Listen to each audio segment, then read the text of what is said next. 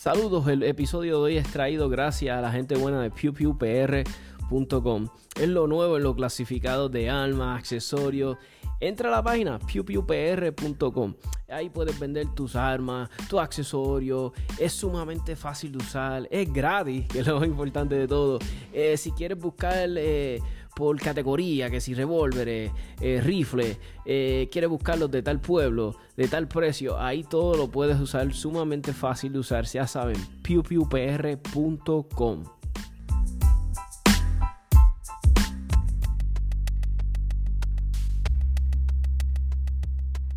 US Tactical Armory and Sports, localizados en el 274A en la avenida Jesús T. Piñero en San Juan, con el número de teléfono 787-767-0887.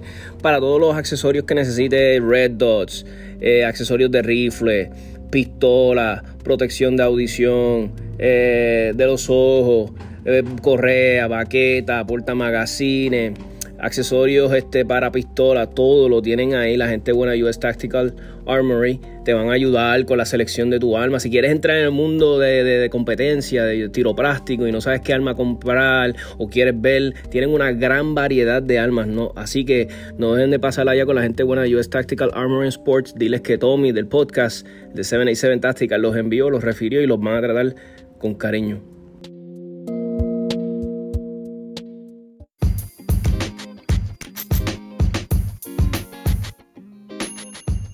RP Tactical en el Arecibo Gun Club en el barrio Juncos con el número de teléfono 787-906-2537.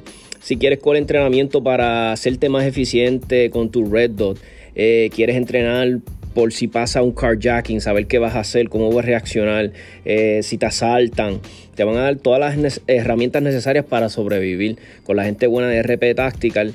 Eh, cuentan con más de 16 años en el campo de la seguridad, eh, te van a tratar súper bien. 787 Tactical Podcast ha estado con los muchachos, entrenamientos nocturnos, van a ver vehículos, todas estas cosas que tú ves que hacen muchos instructores de los Estados Unidos y muchas personas dicen que no se hacen aquí. Ah, ah, ah, eso se hace aquí y por instructores boricuas y, certificados y buenísimos. O ya saben, 787-906-2537 para todas tus necesidades de entrenamiento.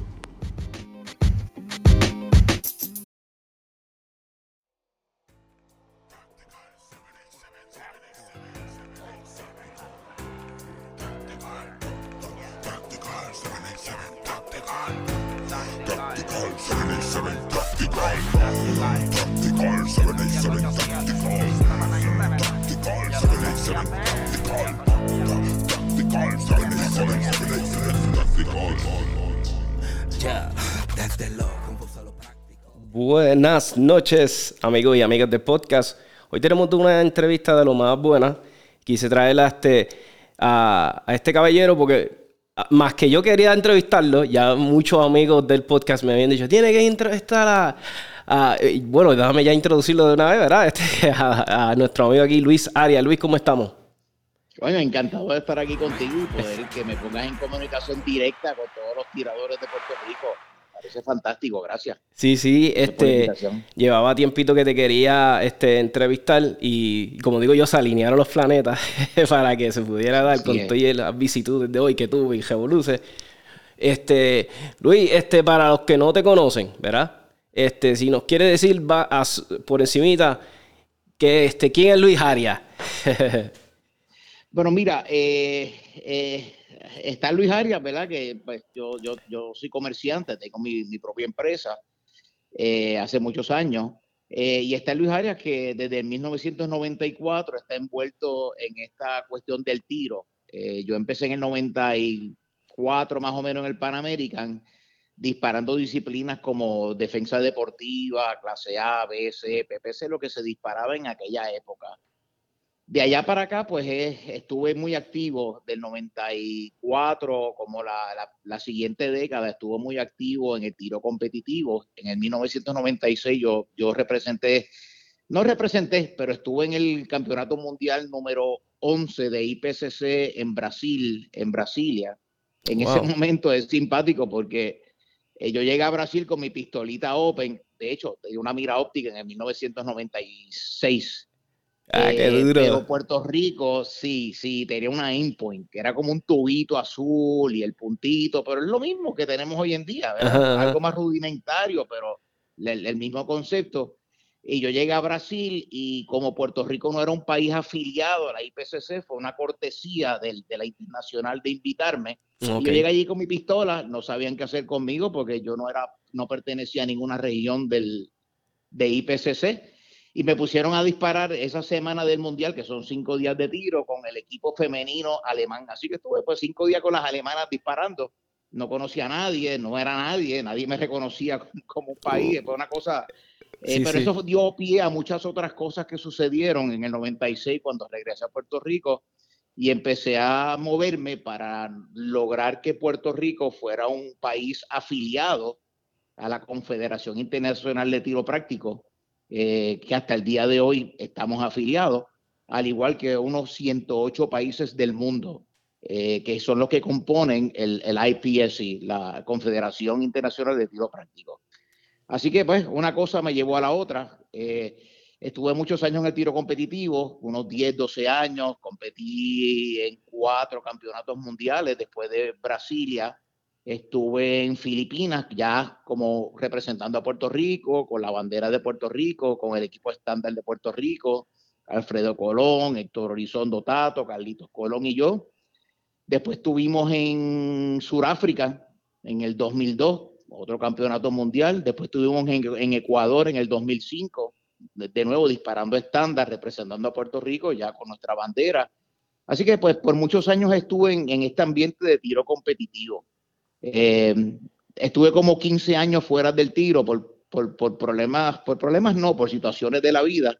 Y realmente el año pasado es que me volví a reintegrar y volví a atar estos lazos que tengo con, con todas estas amistades de, de décadas del tiro y dueños de clubes y me lo he disfrutado muchísimo, pero lo que llevo de vuelta es un año, año y poco y, y, mi norte en todo esto realmente es educar, eh, ayudar a los que están empezando, a los que tienen tantas preguntas eh, y ese, ese es mi objetivo, no, no es más ninguno que, que poder ayudar a todo el que está subiendo y poder compartir mi experiencia, mi conocimiento eh, y mi tiempo.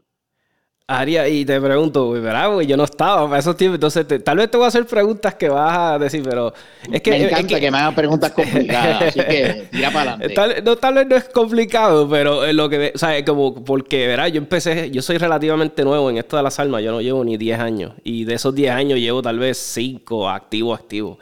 Y cuando se empezó, o sea, como nosotros ahora pues pues nosotros nos influye mucho pues Estados Unidos, ¿verdad? Este, así era el principio, o sea, con nosotros en, esto de la... Eso, eh, eh, eso, esto es una historia larga, mira. Eh, la Confederación Internacional de Tiro Práctico, el IPCC, se fundó, se creó en el 1976.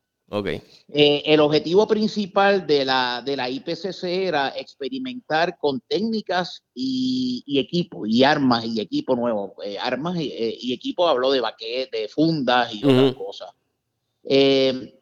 Estados Unidos entró a la federación en el 86 y nosotros entramos en el 98, o sea que no estamos muy, muy atrás de Estados Unidos como país entrando a la internacional. Al principio, cuando comenzó el tiro práctico, eh, te estoy dando un resumen de lo que es la IPCC, cuando se fundó y el propósito, etcétera. Pero entonces Puerto Rico es un caso diferente. Puerto Rico se está disparando tiro práctico desde 1993, 94. Yo, yo entré en el 94, pero ya había un grupito que, que competía y viajaba a República Dominicana. Ese grupito lo manejaba eh, muy efectivamente Humberto Díaz que, no, no, sé si lo conoces, pero pues, pues fue realmente el, el, el, el, impulsor de este tipo de disciplina en Puerto Rico en esos años. Y fueron unos años muy, muy, muy, muy, muy difíciles porque los clubes de tiro de Puerto Rico eh, no nos veían con buenos ojos. Eh, de hecho, ¿En serio? Eh, no, no, no, sí, sí, no sé si has oído la expresión, pero en aquel momento nos llamaran, nos llamaban los del tiro del caserío o tío de caserío. ¿En serio? Ah, no sabía. Bien despectivamente, si no lo sabía, eso es de conocimiento público. Y el que, sabe un poquito de esto, pues, pues se acuerdan. Y realmente no nos trataban bien porque no éramos aceptados como un deporte. En ese momento, pues lo que se disparaba era defensa, PPC, NRA, etcétera, y yo disparaba esas otras disciplinas. Pero nos encontramos con esa situación, no fue, no fue hasta el 1998, después de, de, de, mucho esfuerzo, de mucho lobbying, que nosotros logramos eh, que, el, que el IPCC fuera reconocido por la Federación de Tiro y Armas Cortas de Puerto Rico, que en ese momento el presidente era eh, don Reinaldo Irizarry, eh, que fue el que realmente, pues no, y esa carta existe, de hecho está en mi página de Instagram posteada, donde la Federación de Tiro y Armas Cortas reconoce el tiro práctico como una disciplina de tiro. Eso ya nos permitió pues entrar a otros niveles. Ya con eso pues pudimos crear la Puerto Rico Practical Shooting Association, que es la, muy conocida PRPCA, que hasta el día de hoy es una, organización sin fines de lucro y muy exitosa en términos de eventos. Ya tiene veintipico de años, que eso es un, eso es un logro. Eso también nos permitió, además de crear la PRPCA, nos permitió afiliarnos a la IPCC. Eh, también ese documento de afiliación existe en mi página de Instagram, está posteado, donde se nos extiende un certificado eh, reconociendo a Puerto Rico como un país eh, dentro de la Confederación. Además de eso, en aquella época también se creó el, el, NROI, que es el National Range Officers Institute, porque nosotros tener la PRPCA que, que promovía competencias de tiro, pues teníamos que crear un organismo paralelo que de range officers que los necesitábamos para, para, para, poder correr las competencias. Sí, sí. Eh, oficial, o, eh, officiate las competencias de tiro. Así que también tu, nos tuvimos que dar la tarea de trasladar un grupo de tiradores. En aquel momento fue a Venezuela, Caracas, con el presidente que todavía lo es del NROI, del, perdón, de IROA, International Range Officer Institute, y nos certificamos, regresamos a Puerto Rico, ya teníamos un grupo de range officers que se ocuparon de seguir certificando oficiales de cancha y así fue que nació realmente lo, eso es lo que existe hoy en día, más, nada que eso, o sea, 20 años más tarde, esa estructura que se creó en aquel momento es la que tenemos hoy en día, muy exitosa y continuamente haciendo eventos y, muy reconocida a nivel internacional. Eh, así que más o menos eso es una, en una capsulita, pues, pues te, quiero decir cómo empezó todo y a, y a dónde hemos llegado hoy eh, con todos esos esfuerzos y los logros han sido bien grandes. Sí te comento que al principio, en ese año 98 por ahí, fue bien difícil que Puerto Rico nos reconocieran como un país porque la, la, la USPSA, United States Practical Shooting Association, quería jalarnos eh, ah, como parte de Estados Unidos, como un apéndice quizás a la región de la Florida, ¿me entiendes? Pues, eh, eh, eh, entonces hubo un pequeño, hubo una lucha, ¿verdad?, de poder ah, hasta que logramos, pues nosotros demostrar que Puerto Rico tenía todos los méritos para ser una propia región y ser auto, autosuficiente como lo es Estados Unidos. Y eso es lo que somos al día de hoy. La PRPCA es el, el, el franchisee de la IPCC en Puerto Rico. Y la PRPCA representa a la IPCC, tiene voz y voto en la asamblea anual y nosotros estamos a la par con el USPSA, que es la, vertiente americana. O sea que sí, sí. Fue un gran logro, un gran logro que hasta el día de hoy pues estamos disfrutando todos nosotros los tiradores. Y mayormente cuando tú dices que que, que fue difícil, eh, mayor, había resistencia acá de, parte de la, de la isla, de los integrantes de acá o no? no, no, no, realmente, era mayormente Era, era el interés de USPSA y no me acuerdo quién era el presidente en aquella época que quería que Puerto Rico pues fuera parte de, Estados Unidos y fuera una región. Estados Unidos está dividido en regiones, mm. región 1, 2, 3, 4, no sé cuántas hay ahora mismo, pero pues nosotros seguramente hubiésemos caído bajo la región de Florida, Georgia, eh, y esa era la intención de ellos. Y nos dieron, una, nos dieron un hard time, nos la pusieron un poquito difícil. Eh, eh, pero, pero hicimos una presentación, nos tocó en Caracas, en una asamblea mundial. Nos tocó hacer una presentación, una, una, exposición de motivos, básicamente, y se nos otorgó, se nos otorgó. Y de nuevo, en mi página de Instagram vas a poder ver el documento oficial de 1998, donde se, se, se, establece Puerto Rico como una región y en aquel momento, pues, eh, eh, un servidor, pues, aparece como el primer director regional, eh, que es el representante de Puerto Rico ante la Confederación Internacional. Que por cierto, para los que las quieran ver y quieran entrar, entren a la página. Sale así, ¿verdad? instructor Arias, ¿verdad? Este, sí, sencillo. Instructor eh, underscore Arias. Arias, voy, entren ahí, denle like. Eh, Esos documentos están ahí, los vas a poder ver todos. Vas a ver la carta de la, del aval de la, la, eh, de la Federación de Tiro de Puerto Rico eh, y vas a ver la carta de afiliación de la IPSC. Son documentos muy importantes, muy históricos, y los, tengo ahí, los, los, quería preservar para que los quiera ver. Estaba y el otro, hace como unas semanas atrás, este, que, que, quiero primero, bueno, vamos a hablar de esto primero porque me está curioso y se me va a olvidar. Este, ¿Qué había antes mucho? ¿Qué se tiraba? 19-11 ¿O qué, qué, predominaba más? Porque ahora yo sabemos, pues, muchas pistolas de polímero, pero al principio, ¿qué era lo que muchas 19 Bueno, eso que, buena pregunta. La primera, la primera que competencia que yo disparé en República Dominicana, que era el grupito este inicial, que todavía, pues, estábamos operando underground, por decirlo así, porque no estábamos reconocidos, no, la PRPSA no existía.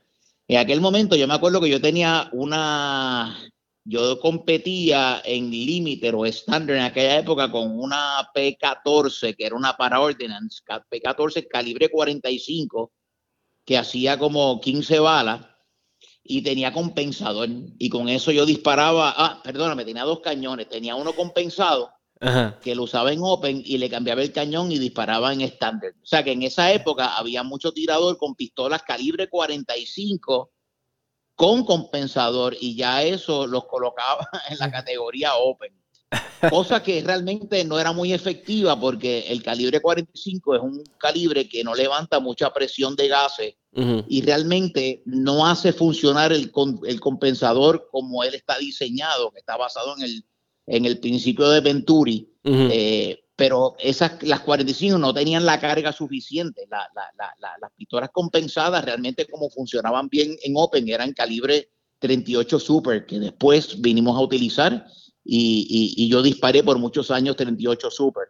Pero en aquel momento eran, eran como unos dinosaurios. con, con cuanto invento tú te podías imaginar, las miras ópticas sí existían, by the way. Porque ya en el 90 y pico estaba Jerry Barnhart, que fue uno de los grandes tiradores, los íconos de los iconos de, de, tiro de, tiro práctico a nivel internacional, ya él tenía una Seymour, ya él tenía un Red Dot, pero nosotros no teníamos, todavía los que estábamos empezando, pues teníamos estas pistolas con 20 inventos, estábamos inventando todavía en realidad, eh, nada comparable a lo que existe hoy en día. Yo me, yo me acuerdo cuando empezaron a salir, pero no Red Dots, pero sino los láser. ¿Te acuerdas cuando las pistolas le ponían este? Yo me acuerdo que papi le encantaba una película de, de Tango en Cash. Para los que somos este. Y me acuerdo que la pistola que tenía, creo que era Cash, tenía un laser y eso era súper grande. Pero bien grande, bien grande, que los que le encanta la Pero laser como tal, no me acuerdo nunca haber visto eso en nuestra disciplina. Ah, no, laser no, no, pero cuando empezaron a, tú sabes, a inventar... Mi papá me cuenta que, desde Vietnam se está inventando con la Red Dot, me estaba contando mi papá, entonces me está curioso. Ah, sí, pues fíjate, eso no lo sabía, pero yo sí te puedo decir que en el 96 yo disparé en el, el Mundial en Brasilia y yo tenía una 38 Super y tenía un Red Dot Aimpoint, ¿sabes? Eh, brutal. Hace, válgame, hace todos esos años, o sea que esto del Red Dot no es nada nuevo y eh, esto lleva muchos años en el mercado y hay muchos tiradores que, que, lo vienen disparando hace muchísimos años. Lo que pasa es que el Red Dot se ha perfeccionado. Eh, pero, pero es una tecnología que, que sí, como tú dices, existe hace décadas realmente. ¿Por qué tú crees que es un poquito porque tenemos, yo he notado eso mucho. Tengo muchos este, panas que tiran, ¿verdad? Limited, este, eh, production, ¿verdad? entonces, no te digo, no te, no te escucho, no te escucho bien, te oí, un poco así como garbled. Eh, no, sé si y ahora, y ahora, ¿me oyes ahora Sí, ahora sí, ahora, sí, porque lo damos mover el teléfono para acá. Pues este, he notado que ha habido como un poquito de, no de resistencia, pero porque eh, Cariopte ha crecido brutal. O sea, yo, yo digo que ahora mismo es lo que mantiene vivo este, el practical shooting, hay que decir, y, PCC. Ha dado este resurgir y este, pero ¿por qué tú crees que todavía está esa, resistencia, tal vez por los tiradores más viejos? Este, bueno, eh, eh, eh, déjame, déjame ver cómo te lo explico. O sea, la evolución de la, de la humanidad Primero, pues el hombre se defendía con piedra, después con palos, después con lanzas, después con espadas, después con, con, con, con, con, con, con, con farco y flecha, con arcabuces, después con la pistola que existe, como la conocemos hoy en día, existe este sistema de pistola, de, pólvora, de, del palito al frente y el noche atrás, esto existe hace 600 años posiblemente, desde, posiblemente desde el siglo desde el siglo XV, desde los 1400 ya los arcabuces de los españoles, o sea, la tecnología de la pistola con el palito al frente y el noche atrás tiene 600 años, por, por darte una, un aproximado.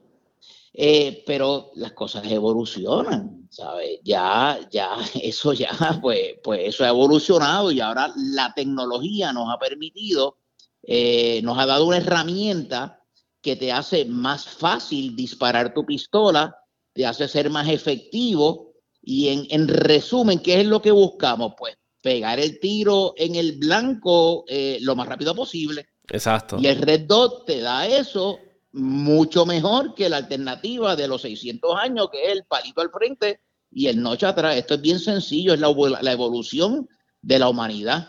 Igual que en el 1800 y pico, Watts inventó la, la, máquina de vapor, que fue lo que creó y lanzó la revolución industrial, pues ahora aquí el punto rojo, pues, pues ha revolucionado eh, eh, el mundo de tiro a nivel de law enforcement y a nivel de los civiles. Ya hoy en día las pistolas ya vienen de fábrica con, con, con, con ready para montarle miras ópticas. Eh, eso es algo ya común y corriente, o sea, pero hay personas que no, no, no, no, no, no, no, no han podido asimilar esto. La, historia típica del mercadeo, del, de la historia del una historia de, fracaso de, de, este tipo de pensamiento es cuando se inventa el avión. Eh, el método principal de transporte en Estados Unidos era el ferrocarril para moverte de un punto a otro.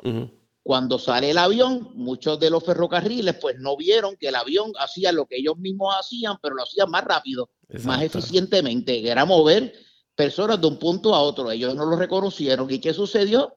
Eventualmente todas los ferrocarriles americanos, todos entraron en quiebra porque el avión se quedó con el mercado, porque te llevaba del punto A al punto B más rápido. Y, el reto es eso, del punto A al punto B más rápido. Tú colocas tu tiro más rápido, el primero, el segundo, el tercero, el cuarto, y te permite transicionar de un blanco a otro mucho, más rápido que una mira de hierro. Porque acuérdate que la, mira óptica, tú, en, con la mira óptica tú estás mirando el blanco y tienes un solo plano visual. Mientras que con las miras de hierro tú tienes tres planos visuales. Tienes el blanco o la tarjeta, tienes el front notch, ¿verdad? El front post y tienes el, el, el, rear notch. O sea, son tres planos que tienes que estar manejando. Pues pues obviamente, pues, no sé, no, no, creo que haya una manera mejor de explicarla que la que te acabo de dar ahora. No, no, es verdad, y, y genuinamente te digo algo, porque esto... Es la evolución el, del, ser humano a través de la tecnología. Exacto, y es algo que yo le digo a la, gente. La historia está llena de, de, casos como este. Y es sumamente... Ya te di un ejemplo. Ajá, y es sumamente divertido. Tú le pones una red una pistola. Yo lo disfruto mucho, de verdad. Mira, yo disparé como 20 años una Infinity calibre 40, eh, con esa misma disparé tres campeonatos campeonatos mundiales. Eh, hay que fajarse con, con, esas miras con calibre major como calibre 40 y esas miras de metal, tienes que fajarte para meter los tiros, tienes que, tú sabes, pero el, el, la, la, mira óptica es tan agradable, es tan, tan, tan chévere, flotar, transportarte de un blanco a otro, eh, ese puntito tú lo ves subir y bajar y lo traquea yo lo encuentro súper divertido. A mí me va a ser muy difícil yo sacar el dinosaurio ese que tengo por allá atrás guardado. sí, con sí. de hierro. Me va, a me va a costar mucho trabajo porque realmente disfruto disparar el reto. Además que eso es lo que yo aporto, un reto también.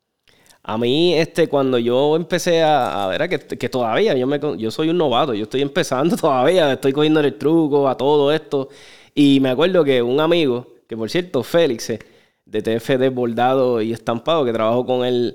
Eh, él fue el que nos trabajó la, camisa oficial de 77 Tactical, el hoodie. Ah, este, yo me acuerdo que él me dijo, mira, este, te voy a recomendar este, un programa que hay de, de, practicar de Michael eh, Mike Sicklander. Y, eh, Mike. Y yo le dije, me está interesante cuando me presentó las teorías de él. Y, pues nada, él tiene un sistema brutal. Te estoy hablando de DVD, libro, eh, un este. Sí, sí, él es muy, él, él, es parte del Wilson Combat Shooting Team, es un tirador que tiene mucho, tú sabes, tiene mucho, mucho bagaje es muy respetado y muy reconocido. Y sí, como tú dices, tiene muchísimos libros. By the way, yo los tengo todos.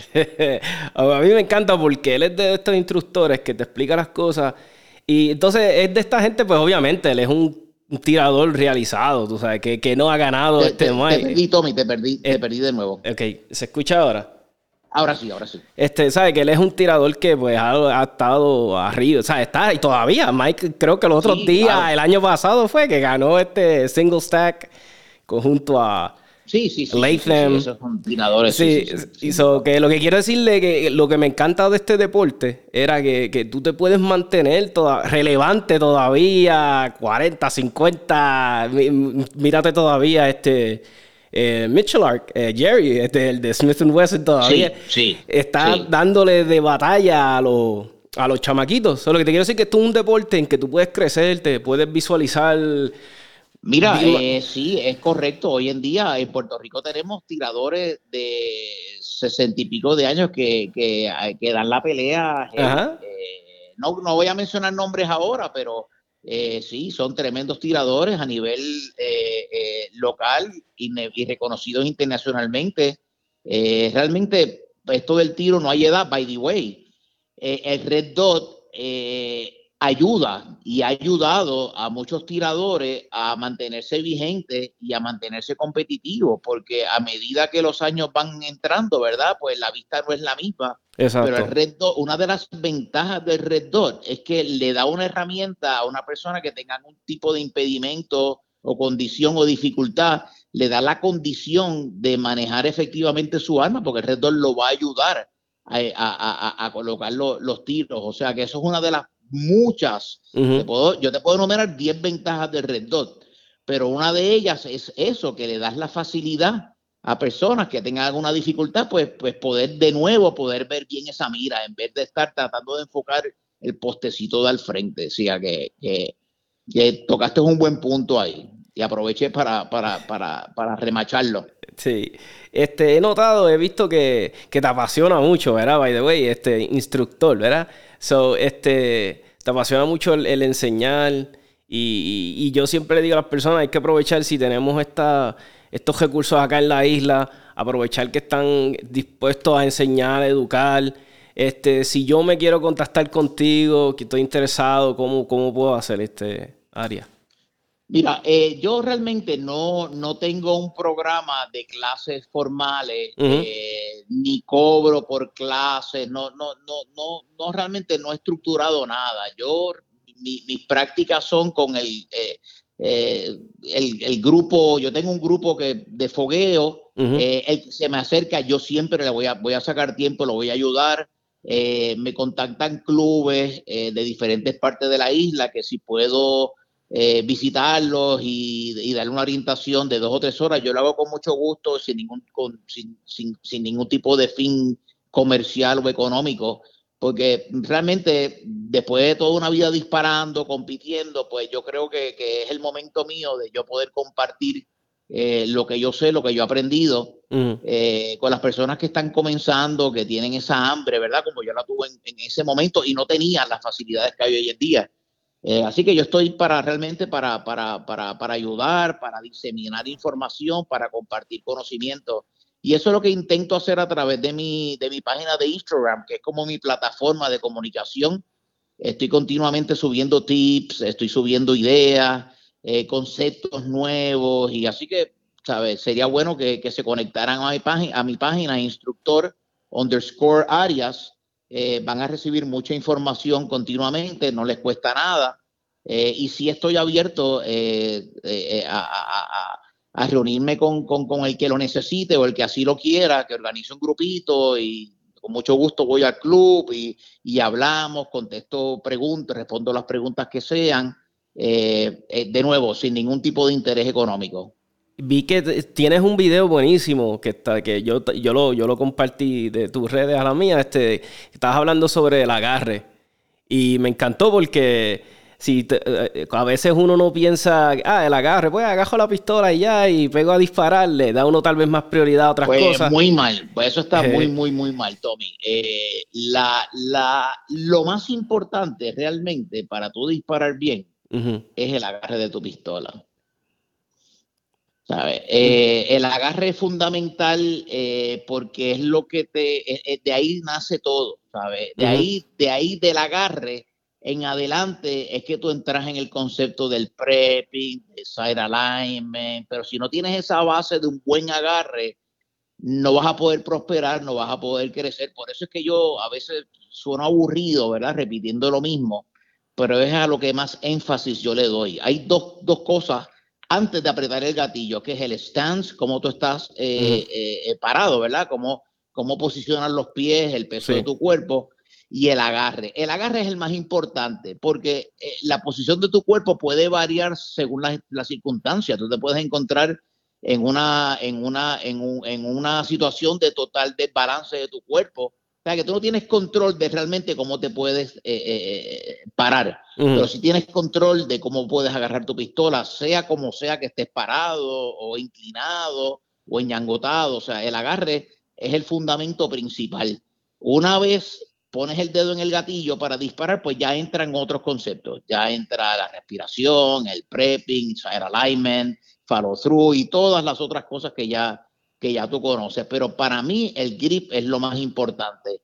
El grip mío no es mío, realmente. El grip, en este son pocas las cosas que nuevas, eh, realmente. Yo lo que he, aprendido de, de, de, grandes maestros y, y esa es la información que yo comparto. Mi agarre me lo enseñó Scott Jedlinski de Modern Samurai Project. Yo soy, eh, yo soy egresado de la escuela de, de Red Dot de Modern Samurai. Eh, y él me enseñó el agarre de él, de Scott, del, le llamamos el del Jerry, el de, Scott. Sí, sí. Y mi agarre es muy efectivo. Si, si ves los videos míos, mi pistola tiene muy poco muzzle flip. Ella, ella tiene muy poca oscilación del cañón porque tengo un agarre muy, muy, muy, muy efectivo. De nuevo, no es mío, es de él, lo aprendí de él, eh, lo he incorporado a mi estilo y me ha dado grandes resultados. Eh, y, ese es el agarre que yo realmente enseño y que promuevo. No está muy lejos del agarre de Mike Siglander. Si ves el, el agarre de Mike, es muy parecido entra igual a la pistola a través del trigger guard con la, mano de apoyo en 45 grados, hace un torque in, eh, el, dedo gordo de la mano de apoyo está hacia arriba, bien alto, casi a lo largo del, del axis del cañón de la pistola. O sea que ese agarre funciona, es muy efectivo, muy efectivo.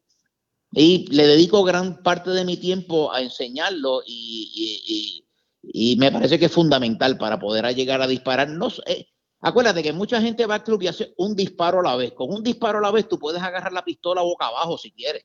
Sí, sí, exacto, Disparo no importa. Pero si tú vas a hacer una secuencia de disparos, 2, 4, 6, 10, como a veces sucede, tú tienes que tener un agarre eh, eh, perfecto y un grip y una, una, un control de esa pistola porque vas a disparar muchas veces. Y ahí es que el agarre realmente se convierte en importante. Este, Luis, te pregunto, este, ¿podemos coexistir con... Porque cuando entré en este mundo de, tiro competitivo, pues tenía, vamos a ver, yo, como digo yo, tenía el bando de los que son bien pro defensive shooting, muchas veces son este Excelente policía. Me encanta esa pregunta. esa es la que me prometiste que iba a ser más, más compleja. Y ahí la tengo. Mira. Pues, ajá.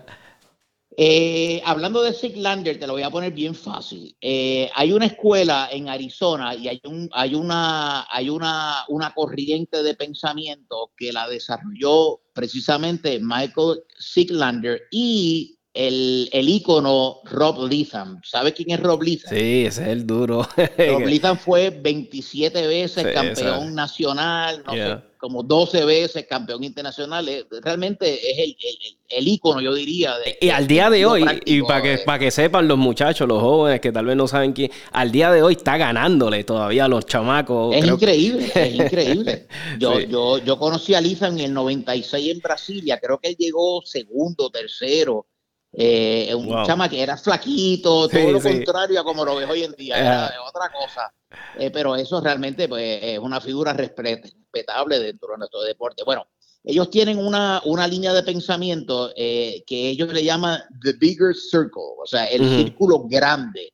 Y ellos tienen un curso que es, enfoca The Big Circle. ¿Qué es el Big Circle? Ok, es sencillo. Eh, el tirador táctico, por decirlo así, el tirador competitivo, por decirlo así, el tirador eh, de ir a los fines de semana a hacer par de tiros, son como diferentes ríos que desembocan al mismo mar. ¿Y cuál es el mar? El mar es el Big Circle. El Big Circle es la mecánica, el manejo de tu pistola. Tú puedes ser táctico, puedes ser competitivo, puede ser lo que sea, pero en el momento que tú empuñas tu pistola, se convierte en un proceso de mecánica. Cuán bueno tú eres, cuán rápido tú eres en colocar tu primer disparo donde tú quieres que vaya ese disparo. Es un disparo efectivo. Y ahí está toda la mecánica de, de, manejar un arma de fuego, o sea, todo el concepto de prepping, concepto de desenfunde, recarga táctica, recarga de velocidad, recarga de retención, eh, you name it. O sea, que, y eso es lo que quiere decir el bigger circle. Todos, cada uno tiene su, su, su, su, su eh, eh, como, te diría, su, filosofía, su, trayectoria, pero al final todo se convierte en lo mismo una vez tú agarras tu pistola, ¿no? Es disparar rápido, disparar preciso y tener un buen manejo administrativo de tu arma, saber sacarla, saber guardarla, saber recargarla, saber resolver un malfunction. O sea, y, en, en, lo que yo enseño a, a, a mis grupos, a mis compañeros, es básicamente la mecánica. Yo no soy tirador táctico, yo no ni pretendo serlo. Yo respeto a los que conocen esa, ese renglón, yo no lo conozco. soy tirador competitivo principalmente, pero lo que sí yo te puedo enseñar es la mecánica de cómo manejar tu arma de fuego a, a velocidad y con efectividad. Y al final todo desemboca, no sé si estás de acuerdo conmigo, pero desembocas ahí. Sí, sí, completamente. Porque, y yo creo que todos estamos buscando ese... ese te perdí de nuevo, perdona. Y creo que estamos todos buscando, estamos buscando ese, ese norte, ese, todos, todos, vamos encaminados a lo mismo. Es como tú dices, queremos ser tiradores pues rápidos, eficientes, y a la hora de verdad, si el día que Dios quiera que nunca pase, si nos toca defendernos, pues que seamos más rápidos que... E, e, ese, ese, día que te toca defenderte, aunque tú no lo quieras, por más táctico que tú seas, tú estás en una competencia. Exacto. Porque tú, es el más rápido que, que, desenfunde y el más rápido que coloque el tiro donde, donde va. Exactamente. Eh, precisamente, no, no, no para otro lado que puedas afectar a, a un inocente. O sea, eh, Sí, tengo que estar consciente de que... O sea, que el táctico también eh, se va a encontrar en una, en una situación competitiva de competencia cuando le llegue el momento y Dios quiera que no le llegue y, a ninguno de nosotros, claro. Claro. Y porque tengo muchos amigos, muchos amigos que me dicen, Tome, yo quiero empezar a disparar, yo quiero empezar a tiro práctico, eso me hace interesante, pero lo que tengo es este equipo. Y yo le digo, pues llévate ese equipo, que los que tiene, ah, lo que tengo mira, Mira, eh, eso es tremendo consejo y te, y te felicito por, por, pensar de esa manera. Lo, importante es comenzar. Hoy en día eh, yo recibo, ¿verdad?, las notificaciones de hay tantos eventos de novatos, nunca en mi vida yo había visto tanta interés de los muchos clubes y todos son excelentes, todos estos clubes, eh, eh, Williams, Experts, eh, Pan American, RL, esos clubes que llevan un montón de años auspiciando el deporte del tiro práctico, todos ellos tienen un montón de competencia y están enfocando mucho el tiro de novato. Es bien fácil llegar a una competencia novato y dispararla con el equipo que tú tengas. Después hay tiempo para, para mejorar, cambiar el equipo, pero yo invito y yo realmente eh, le, le, imploro a todos estos tiradores que, que tienen, tienen licencia de portadora con la 168, ¿verdad? Eh, eh, entren en el mundo del tiro deportivo. El tiro deportivo les va a desarrollar unas destrezas con su arma que, que le pueden salvar la vida a usted y a los suyos.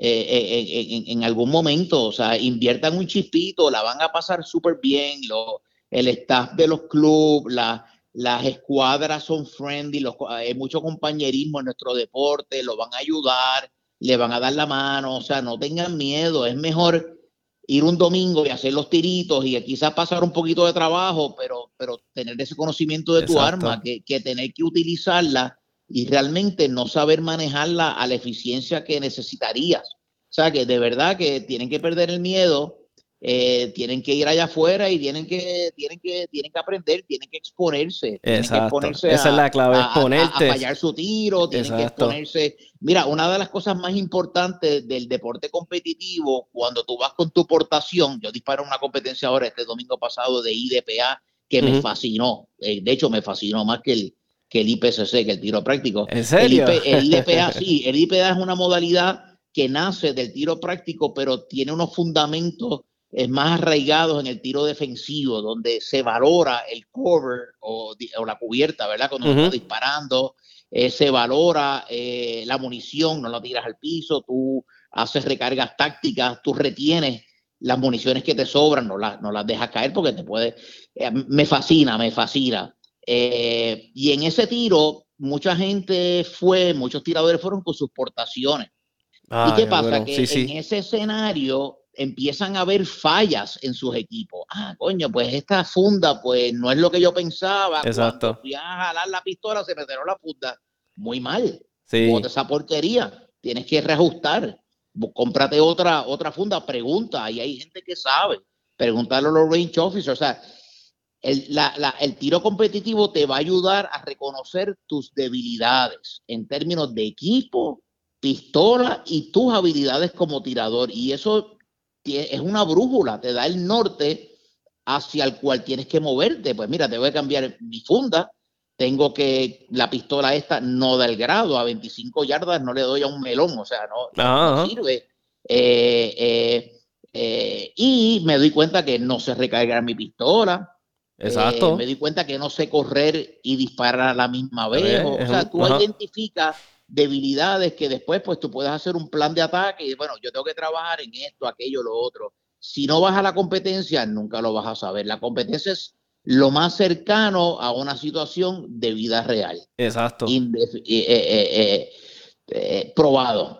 Sí, yo siempre se lo digo a la gente. Yo le digo, mira, a veces a mí me ha pasado. Inclusive estaba, fui a una, a una a una charla que hizo el, licenciado Sandoval de, de, y estuvo bien bueno porque es verdad.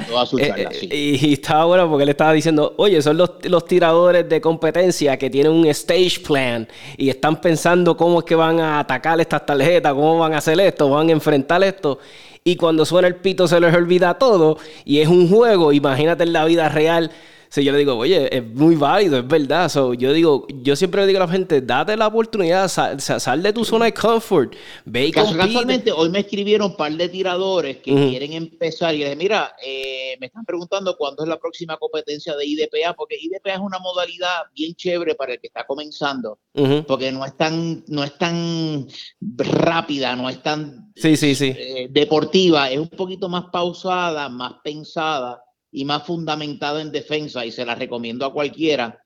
Me están preguntando pues, y que den responderles cuándo va a ser el próximo IDPA, eh, que creo, creo que va a ser en RL, eh, que den anunciarles la fecha y los, invité a que entraran en mi escuadra. Tú sabes, si quieres empezar y, y, y, eh, no estás inseguro de tú mismo, mira, colócate en mi escuadra y yo con mucho gusto te ayude. Yo el domingo pasado disparé con, por primera vez con mi hijo, que fue su primera competencia. Ah, y fue brutal, Y fue una, una, experiencia maravillosa para mí, me llenó mucho, porque es una cosa que siempre, mi, hijo vive en Estados Unidos, y fue una cosa que siempre quise hacer, y el domingo fue un día maravilloso porque lo logré. Qué bueno. Eh, después de una vida entera, mi hijo tiene 26 años, tiene mi hijo. Eh, y fue muy bonito porque yo realmente estaba más enfocado en él y quisiera las cosas bien él y otro compañero que, que también es un ingeniero jovencito de veintipico de años que está disparando hace poco con nosotros. Qué bueno. Su primera competencia, pues yo me enfoqué más en ellos y que se llevaran algo y salieron maravillados, salieron contentos. Eh, o sea que si quieres ir a una competición de DPA y quieres entrar en mi escuadro, yo con mucho gusto voy a ayudar al que sea. Oh, eso eh, vale para que haga lo mejor posible. Así que, ¿sabes? Yo estoy disponible para, para eso. Oye, y, es como dice Luis. Esto es imposible. es como dice Luis, antes no existía esto de cuando yo empecé, no habían eventos de novatos. Yo me acuerdo que. No, no, no, hay un montón. Sí, yo me tiré. Yo me tiré y, oye, y te digo ahora, ¿verdad? Ah, tengo ahora casi 40 años. Los mejores amigos que he hecho ahora después de adulto ha sido en el mundo de las almas. Y más, y más allá de de porque pues nos interesan las almas y qué sé yo en las competencias. Ha pues sido porque eh, genuinamente tocas otro punto, tocas otro punto muy bonito y es que yo digo lo mismo que tú acabas de decir. Mis mejores amigos hasta el día de hoy son mis amigos del tiro que yo eh. conocí, que llevo 30 años disparando con ellos y viajando con ellos. Y, a través de 30 años, pues se desarrollan unas amistades. Eh, eh, eh, realmente es maravilloso lo que tú acabas de describir y eso yo lo vivo. De hecho, uno de esos amigos de tiro de, hace 30 años operó a mi esposa hace tres semanas. Wow, eh, así que, o sea, que las amistades son forever. Las amistades del tiro son amistades que desinteresadas, que están apasionadas igual que tú por tu deporte y son amistades para toda la vida y yo tengo muchas de esas realmente y ese es el core de amistades mías. Eh, es, algo que... Eh, tocaste un punto muy bonito también que llevamos con nosotros. Oye Luis, y, que y, voy a cambiar el tema un momentito porque se me va a olvidar preguntarte qué, qué, qué estás portando, qué portas, qué te gusta. Mira, yo, yo, yo porto una, una Glock 19 eh, con, con, muy poquita eh, chulería. alteraciones básicamente.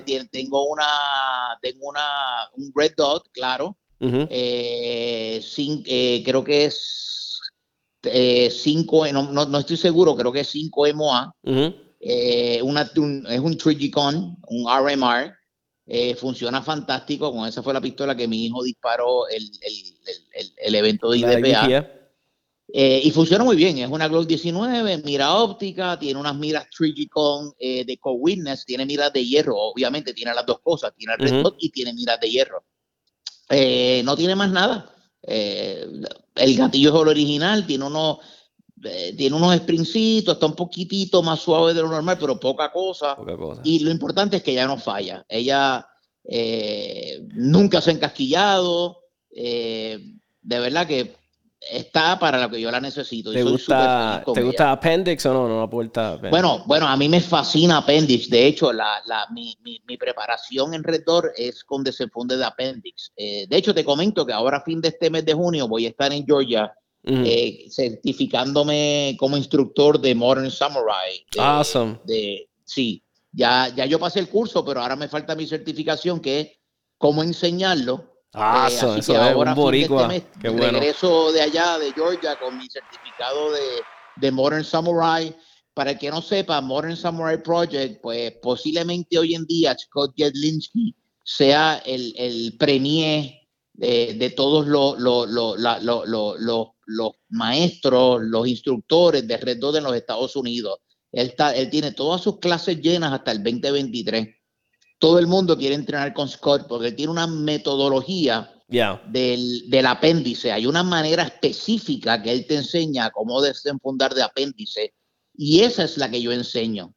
Eh, y tiene una, una metodología que ata con eso, que es el manejo del redor y la presentación del redor a la tarjeta, al blanco. Y eso, esa metodología, que es la que yo uso también, pues es muy efectiva. Eso es reconocido ampliamente en Estados Unidos y Score hoy en día todo el mundo quiere tomar clases con él. En verdad que ese realmente es el monstruo del Red Dot. Sí, yo conozco, bueno, no lo conozco personal, pero ¿Has conozco. visto YouTube, él tiene, Sí, no, y he, tenido, he tenido invitados, tengo, tuve un invitado que eh, um, eh, Doc Narváez ha entrenado ah, con él. Claro, claro, este, el, Doc es mi amigo y él es egresado de Modern Samurai y domina perfectamente la técnica y es mi, mi, eh, de cierta manera es mi mentor, porque cuando yo tengo dudas, lo llamo a él porque realmente sabe mucho, sabe explicar y además de que es un, un, excelente ser humano y lo, y lo aprecio muchísimo. Sí, él es, él es pana del podcast y siempre súper, súper, súper él puede, eh, yo, bueno, yo he sabido que él está ocupado y si tengo alguna duda, él te la contesta, él, él es súper...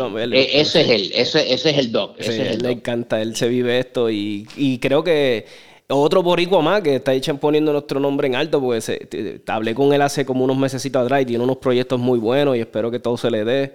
Y, sí, sí, y unos planes de, vida, unos cambios de vida que, se avecinan y, está en ese proceso de, de verdad de, de, escoger el camino que va a seguir ahora, después de muchos años en el, en el, en el US Navy, ¿verdad? Como instructor. Sí, en verdad que sí. No, y yo no lo sabía porque tú, eh, eh, el Doc es, una persona muy humilde y muy afable, pero el Doc ha estado en Tour of Duty, ha estado en Irak, ha estado en Afganistán. O sea que tiene, tiene eh, mucho que contar. Sí, es un genuine, como digo yo, un badass, porque en verdad él, y es sumamente, él es bien humilde. Él no, él no está, si tú, tú se lo preguntas, pues él te habla de eso. Pero sí. Sí lo es, sí lo es, sí, lo es, sí lo es. De verdad que sí. Compartimos esa misma, esa misma percepción, esa misma idea tú y yo. Sí. Este, y, y, que, y ya que estabas, estábamos hablando de Appendix Carry, eh, me encantó que ahora yo no pude ir al evento de IDPA, estaba malo de salud, pero hoy estaba apuntado. Inclusive me acuerdo que saqué hasta la membresía de IDPA, me inscribí. Pues bien hecho, muy bien hecho. Y, y, me encantó que ahora están incorporando, pues permiten el, el, el yo te digo, yo te digo que yo creo que ese es el evento que yo más he disfrutado en los últimos 10 años de mi vida. Yo digo, lleva muchos años sin disparar, pero el tú poder ir una de poder ir una competencia de IDPA y portar tu pistola como tú la portas, donde tú la portas, una Glock, que fue lo que yo disparé en esa competencia, para mí eso es maravilloso. Acuérdate, yo soy civil, yo, yo cargo mi pistola en Appendix. sí, eh, sí Ah, yo realmente a mí no me interesa desenfundar de, una funda outside the waistband a, de, Stronghand, porque yo no soy policía, yo lo hago porque llevo muchos años compitiendo, pero a mí lo que me gusta es desenfundar de appendix. Eh, me gustó tanto y lo disfruté tanto y me trae un realismo a la competencia que no te lo puedo describir. De hecho, después de esa competencia de este domingo, yo hice un videito bien corto que lo tengo en mi página de Instagram. En esa competencia eran seis canchas, de esas seis canchas hubo cinco desenfundes de apéndice en, en diferentes circunstancias. Si puedes ir a mi página y buscar ese video, vas a ver, yo, yo hice solamente un, pequeño clip de cada desenfunde y los cinco desenfundes me salieron perfectos. Ese miedo que uno tiene de que la camisa, que no la puedas levantar, que no puedas cliriar la camisa para llegar a la pistola, en esas cinco veces no me sucedió. Desenfundé la pistola y lo vas a ver en los videos. Y mis tiros fueron efectivos. Mi primer tiro, hay uno que, que, me estoy girando. Eh, estoy haciendo un 180 girándome. Estoy levantando camisa, estoy desenfundando, estoy enfrentando un popper a unas 15 yardas y ¡ping! Ahí está el tiro. O sea, me parece que eso es un logro. O sea, tener, llegar a tener ese manejo de tu, de tu pistola de deportación de apéndice poder sacarla rápido poder, y ser efectivo con ella. Eh, así que si puede, mírate ese vidito en particular, porque yo mismo me sorprendí. aquí seguro que se me enreda la camisa, cuando voy a levantar, pues no levanto completo, nada. O sea que el apéndice funciona, hay que practicarlo. Hay una técnica particular para, tengo videos en mi Instagram de cómo hacer un desenfunde de apéndice eh, pero hay una, hay una metodología que, que, hay que seguirla para que sea perfecto el 99.9 de las veces. Cuando no es perfecto no importa, porque ¿qué puede pasar? Tú vas a levantar la camisa y no la equilibras de la primera vez y te queda, lo haces de nuevo, la retiras y sacas la pistola igual, tampoco tú sabes. Y ya, estás hablando de fracciones de segundo, o sea que Ah, para mí, Appendix is the way to go, tú sabes. Y yo creo en eso, yo me entreno en eso. Eh, cuando yo voy al club, a mí lo que me interesa es disparar mi portación en apéndice, eh, sobre todo, y me lo disfruto. Me lo disfruto y de eso depende mi vida, al fin y al cabo. A mí me encantó porque yo he portado toda mi vida, siempre porté hacia el lado. te, soy bien sincero. yo le tenía un miedo al appendix. Yo decía, no, pero la pistola apuntando ahí, qué sé yo. Pero yo digo, oye, pero estoy siendo yo mismo hipócrita porque si yo le digo a mis amigos, oye, la pistola no, si tú no la tocas, no la manipulas de una manera negligente, no va a pasar nada. Entonces yo digo, pues. Claro. Yo le digo, porque si tú vienes a ver, tienes también un peligro portando al lado, porque te puedes. ¿Me entiendes? Yo dije. Y era cuando más me hacía sentido en las situaciones de defensa, porque yo decía, oye, mayormente ¿verdad? Cuando tú ves tanto video y yo veo tanta cosa de, defensa, yo digo, oye, casi todo pasa de frente. Y la persona tiene como que tienes mejor control de lo que está pasando, tienes tu pistola ahí al frente. Tocas un punto bien interesante. Mire qué casualidad. Hace dos días yo estaba hablando con el doc, eh, con Doc Narváez, y estábamos hablando de eso. Y, él me dice, oye Luis, yo le estaba comentando de la competencia de IPA, y me dice, oye Luis, ¿Tú no te diste cuenta que, que, cuando tú sacas la pistola de apéndice, la Glock 17, él tiene una 17 también, el, el, el, natural point of aim, la indexación al blanco, no te es más natural. Y yo dije, coño, nunca me habían hecho esa pregunta, pero sabes que sí.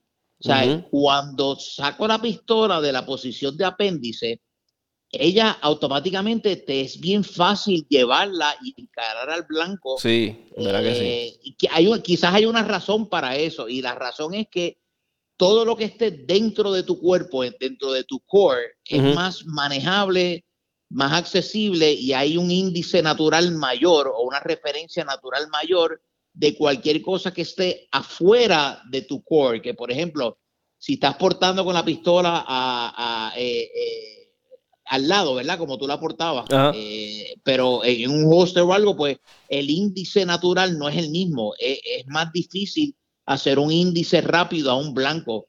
Y, él me hizo esa observación y me di cuenta que él tenía razón. Cuando yo se fundo desde apéndice, como estoy saliendo del centro de mi cuerpo, eh, en el área del ombligo más o menos, y levanto y presento, o sea, voy al ombligo, al área del ombligo, y ahí hay un, hay, un índice natural, una referencia natural que es el ombligo, la llevo al tórax, otra referencia natural que es el tórax, y extiendo, oye, el, el, cuerpo, la naturaleza humana y, y, y, ese, ese índice propioséptico, como se dice en español, si no me equivoco, no falla. O sea que tu adquisición de blanco, resumiendo, tu adquisición de blanco es más efectivo, por lo que yo pude ver, desde apéndice que de cuando porto eh, mi misma pistola de competencia, que la tengo a las tres, ¿no? Eh, eh, con su gear, con su, con su funda de competencia, no es la misma indexación. Es más natural sacar del apéndice y presentar. Además, hay menos distancia. E, eso es levantar y presentar. Sí, exacto. estás ahí. O sea, que ahí, realmente tiene sentido. Ahí, hay, se puede explicar por qué adquieres blanco más rápido. Lo que quiere decir es que disparas más rápido. Y, y yo les digo, oye, y es posible. Porque, eh, porque a veces las personas me dicen, Tomás, ¿cómo tú le haces? Pues yo soy grande, I'm a big dude. Entonces muchos me dicen, Tomás, ¿cómo tú lo hiciste? Y yo le digo, mira, yo le soy bien sincero y esto es lo que le funcionó a Tomás. Yo le digo, en verdad, en verdad, es una buena baqueta, lo puedes lograr y por lo menos a mí me funcionó una buena baqueta y una buena correa. Y, y yo lo que a veces no, no, sé cómo las personas pueden escatimar, ¿verdad? Y esto es mi basado en mi experiencia. Yo digo, oye, pero si tienes una pistola de mil pesos, de 800, 700 dólares, ¿por qué vas, you're gonna chip out, tú sabes, por qué vas a hacer maceta cuando se creo que ya todo el mundo lo sabe, yo creo que ya eso es, eh, ya eso es de conocimiento público, o sea, que, que, que la, la, la correa y la funda es casi tan importante como la pistola. Sí. Ya yo creo que eso es de conocimiento. Pero te sorprende, a mí, como tú dices. Eh, la gente de, quieren y entonces yo le digo, no brinques ese paso, ese es uno de los más importantes.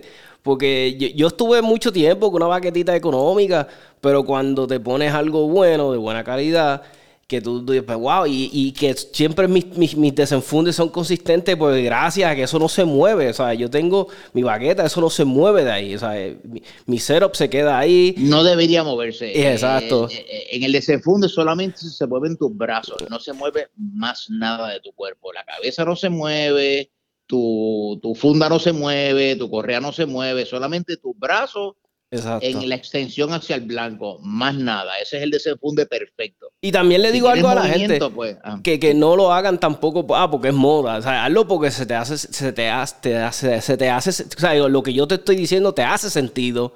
Porque mucha gente quiere entrar en, ah, porque es que todos mis panas están haciendo appendix carry. Yo, está bien, pero ¿te hace sentido lo que te estoy diciendo? Sí. No, realmente no, porque al día de hoy hay panas que no puedo convencer. Me dicen, no, toma, no es para mí. Yo, ok, no es perfecto, no es para ti. Pero no es para ti porque no se te hace conveniente o me dicen, no, no, no, no me gusta. Y yo, pues eso yo lo puedo respetar, y, pero, pero... Sí, sí, hay, hay, las dos vertientes. Está el apéndice y está lo que no es apéndice. Y pues eso hay que respetar. Exacto. Cada uno, ¿verdad? Tiene su... Eh, pero yo realmente, yo soy 100% apéndice, eso es lo que yo enseño. Eh, de nuevo, hay una metodología particular para desenfundar correctamente de apéndice, debes aprenderla. Eh, yo, yo soy bien, bien, yo soy bien creyente de, de, aprender, de, yo siempre estoy aprendiendo. Eh, es bien importante que tengas los fundamentos y que tengas metodologías correctas enseñadas por un buen maestro, un buen instructor, y que tú build on that. Eh, para mí es crucial. No vale, no tiene mucho sentido ir al club y, gastar, tirar 500 balas si tus fundamentos no están correctos, si estás agarrando la pistola mal y para 500 tiros, te hiciste tremendo daño al bolsillo y a tu habilidad como tirador.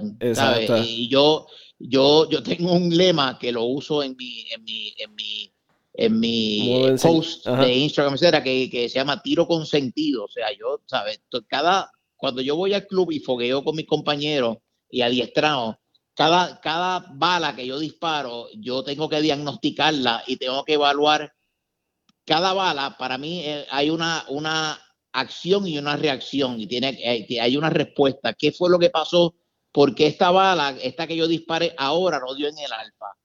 Ah, porque pues, entonces yo debo poder diagnosticar cada disparo que yo hago, qué fue lo que sucedió, qué es lo que yo estaba viendo en mis miras cuando yo apreté ese gatillo. Y ahí es que está el valor de la práctica. Yo, y eso es lo que yo más enfoco y enfatizo cuando yo le llamo fogueo a mi método de enseñanza, porque es disparando en la línea de fuego. Yo, antes de educador, yo soy tirador. a mí me gusta estar en la, línea de tiro con mis compañeros. Eh, y eh, yo aprendiendo, ellos aprendiendo de mí, pero yo también aprendo de ellos. Y bien pendiente a los detalles. Eh, y cuando vamos al frente y yo veo una bala arriba o un tiro bien abajo, Fulano, ¿qué pasó? ¿Qué fue lo que tuviste cuando dices, ah, es que mira lo que pasa? Ah, bueno, pues está bien, perfecto. Si tú sabes lo que hiciste mal, cuando tiraste ese tiro a las 7 o a las 8, eso es fantástico. Hay un proceso de aprendizaje valiosísimo.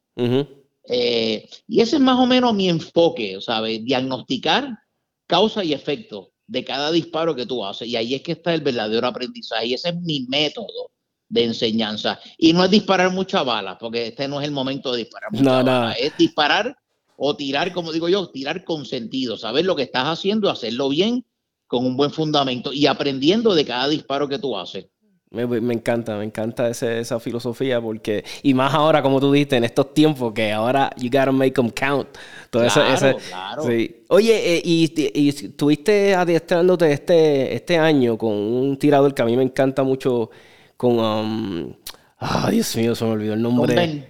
Con Ben, Ben Stager, Ben Stoker, como le dicen. de verdad que el tiro ha evolucionado mucho desde cuando yo, cuando yo me adiestré originalmente hace 20 años. Mi mentor, y todavía lo es, es Frank García. Frank García es un Grandmaster y es un campeón mundial de Carry Optics eh, Senior. Eh, dos veces, y yo estaba ahí, eh, fue subcampeón mundial de la, de la división Standard en los campeonatos mundiales. O sea, que es un tirador, ¿sabe? Del top, top, top 5% o 3% del mundo. Eh, y esa es mi escuela, es la escuela mía. Eh, ahorita estamos hablando de eso tú y yo casualmente, eh, fuera del aire. y es la escuela mía, y yo fui el primer puertorriqueño que fue donde Frank adiestrarse. Después de mí fue todo el mundo. Y, y hay muchos tiradores muy buenos hoy en día que su base y sus enseñanzas son las de Frank García, de hace 20 años. Pero el tiro también ha evolucionado y ahora tienes estos tiradores jóvenes con otros otros estudios en las áreas de movimiento, etcétera, como J.J. Racasa, eh, que estudió en los movimientos del cuerpo humano y esa ciencia. Eh, eh, está el mismo Ben Stoker, hay, hay, hay, cosas que han cambiado de 20 años para acá. Y el curso con Ben Stoker que, que, tuve la oportunidad de tomar ahora, en, creo que fue en febrero o marzo, fue una cosa, Ben es tremendo, tremendo instructor, él lleva sé yo, 10, 15 años eh, enseñando, tiene una metodología muy, muy, muy efectiva. Eh, by the way, eh, todo comienza por el agarre. las primeras horas del curso de dos días de él es todo enfocado en el agarre. Qué importante. Y te da un montón de ejercicios enfocados en cómo tú agarras la pistola. Y hay ejercicios como el, el, que él llama, que es el, el control pairs, es, un, es un ejercicio que te diagnostica cuán bien o cuán mal tú estás agarrando tu pistola. Y creo que yo tengo un video en Instagram donde hablo de control pairs y de ese ejercicio de Ben y él aparece haciéndolo. Eh, y él, ataca mucho la parte del control pairs y, y, de ahí para abajo hay un montón de fundamentos que yo realmente no estaba al tanto, desconocía y los aprendí con él. Tremendo instructor, tiene muy buenos libros, mucha, tiene mucho material publicado. Eh, y es un campeón, es un campeón nacional y hay que, hay que respetarlo. Y el tipo sabe mucho de verdad. Eh, yo, muchas de las cosas que enseño, yo no, yo no, no, me las inventé yo. O sea, yo las aprendí de Ben y yo las paso para adelante. No todo el mundo puede tener la oportunidad de ir donde Ben Stoker y estar dos días disparando.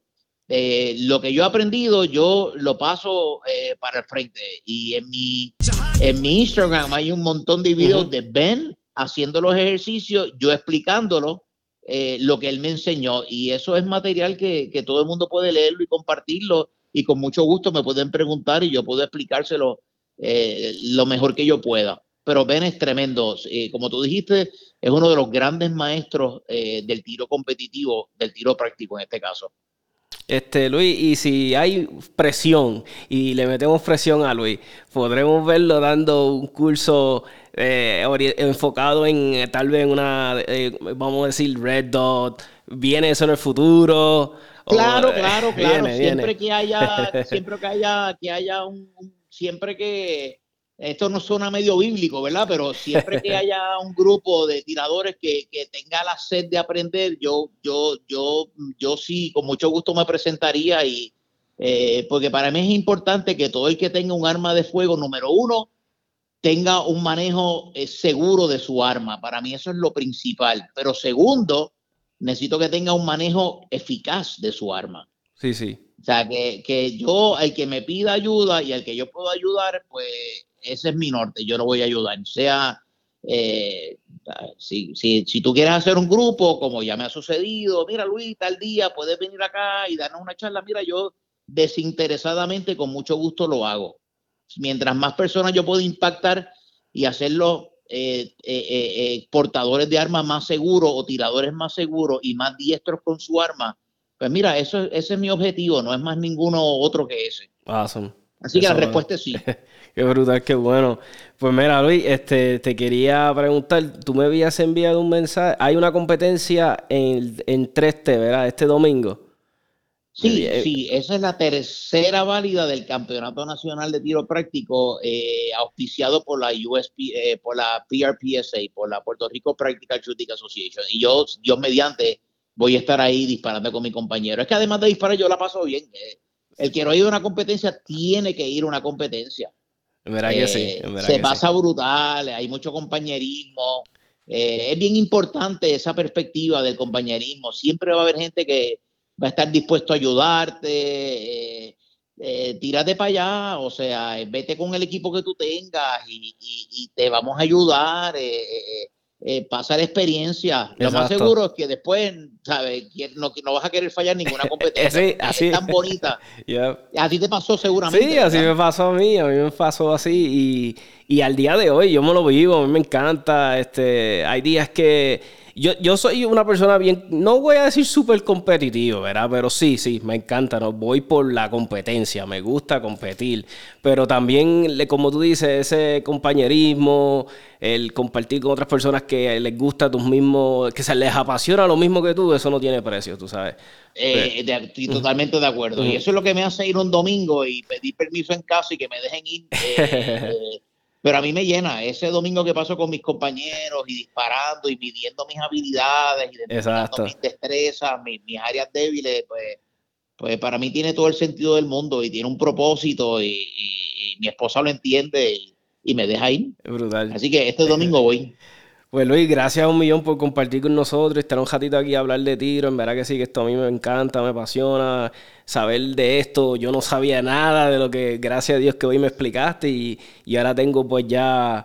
¿verdad? Ya, ya tengo, ya puedo visualizar cómo era esto. y sabes de dónde venimos. Eh, de dónde venimos, esa es la palabra. Esto no fue tan fácil como muchos que llegan ahora piensan. Fue, fue un comienzo bien difícil, bien rocoso, bien eh, bien complicado, pero, pero lo logramos y hoy en día tenemos un deporte sano, tenemos una organización que es la, la, la PRPCA sana, ya tiene veintipico de años de existencia, o sea que tenemos algo bien bonito, tenemos un deporte bonito, una organización que nos representa y Puerto Rico figura ahí con esos 108 países del mundo que están afiliados a la... by the way, para que sepas, la IPCC es la organización de tiro más grande del mundo. No ah, hay otro tiro en el mundo que tenga más afiliados que la IPSC. Ah, para que lo sepa. no lo sabía, no sabía. Wow, brutal. Sí, o sea, y nosotros somos, un orgullo de que nosotros un país dentro de esa confederación. Wow. Espectacular. Qué bueno que, que, dieron la batalla para que verano se nos, se nos reconociera y estemos ahí.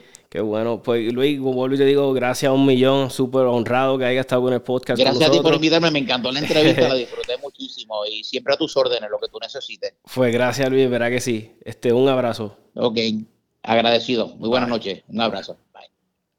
Pues ahí tienen amigos, ahí tuvo nuestro amigo Luis Arias, el instructor, ya se lo pueden conseguir Facebook, Instructor Arias, Instagram.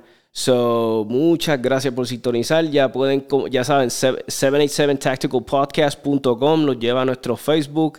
Este podcast y todos nuestros episodios los puedes conseguir en Spotify, Anchor, Google Podcast, uh, Apple Podcast, todas las plataformas de, de, de podcast estamos ahí.